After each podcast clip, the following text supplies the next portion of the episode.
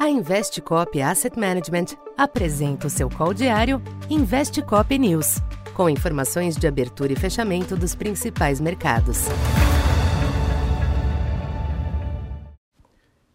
Bom dia, eu sou Silvio Campos Neto, economista da Tendências Consultoria, empresa parceira da Investcop. Hoje, dia 29 de dezembro, falando um pouco da expectativa para o comportamento dos mercados nesta quinta-feira. Em linha com o quadro bastante volátil das últimas semanas, os mercados internacionais esboçam uma retomada do apetite ao risco nesta manhã, após uma sessão de ontem marcada pela cautela. De todo modo, os ganhos nas bolsas europeias e nos índices futuros em Nova York se mostram contidos, diante de incertezas relevantes para os próximos meses. De um lado, há certo otimismo com o fim das restrições na China, a despeito do curto prazo conturbado diante da explosão de casos de Covid por lá. De outro, persistem preocupações em torno de um quadro recessivo no mundo avançado, que pode inclusive limitar a própria retomada chinesa. Tal contexto renova as baixas do petróleo nesta manhã, apesar das incertezas com o fornecimento vindo da Rússia.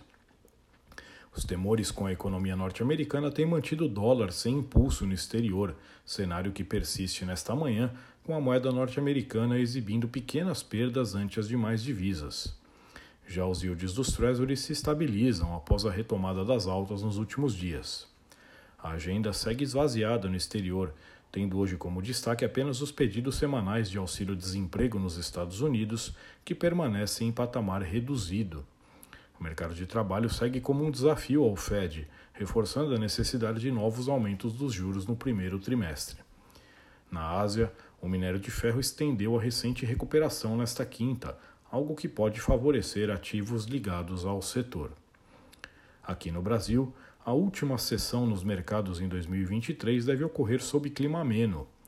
Apesar das grandes preocupações com os rumos econômicos a partir do próximo ano, a presença de alguns nomes no novo governo alimenta a perspectiva de contraponto às agendas desenvolvimentistas, como são os casos de Simone Tebet no planejamento e Geraldo Alckmin no MEDIC.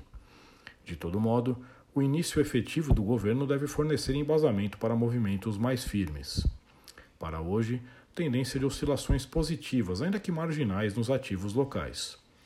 Por aqui, vale monitorar os anúncios de novos nomes para a composição ministerial, o que pode envolver o comando de estatais. Então, por enquanto é isso. Bom dia e bons negócios. Essa foi mais uma edição Investe Cop News.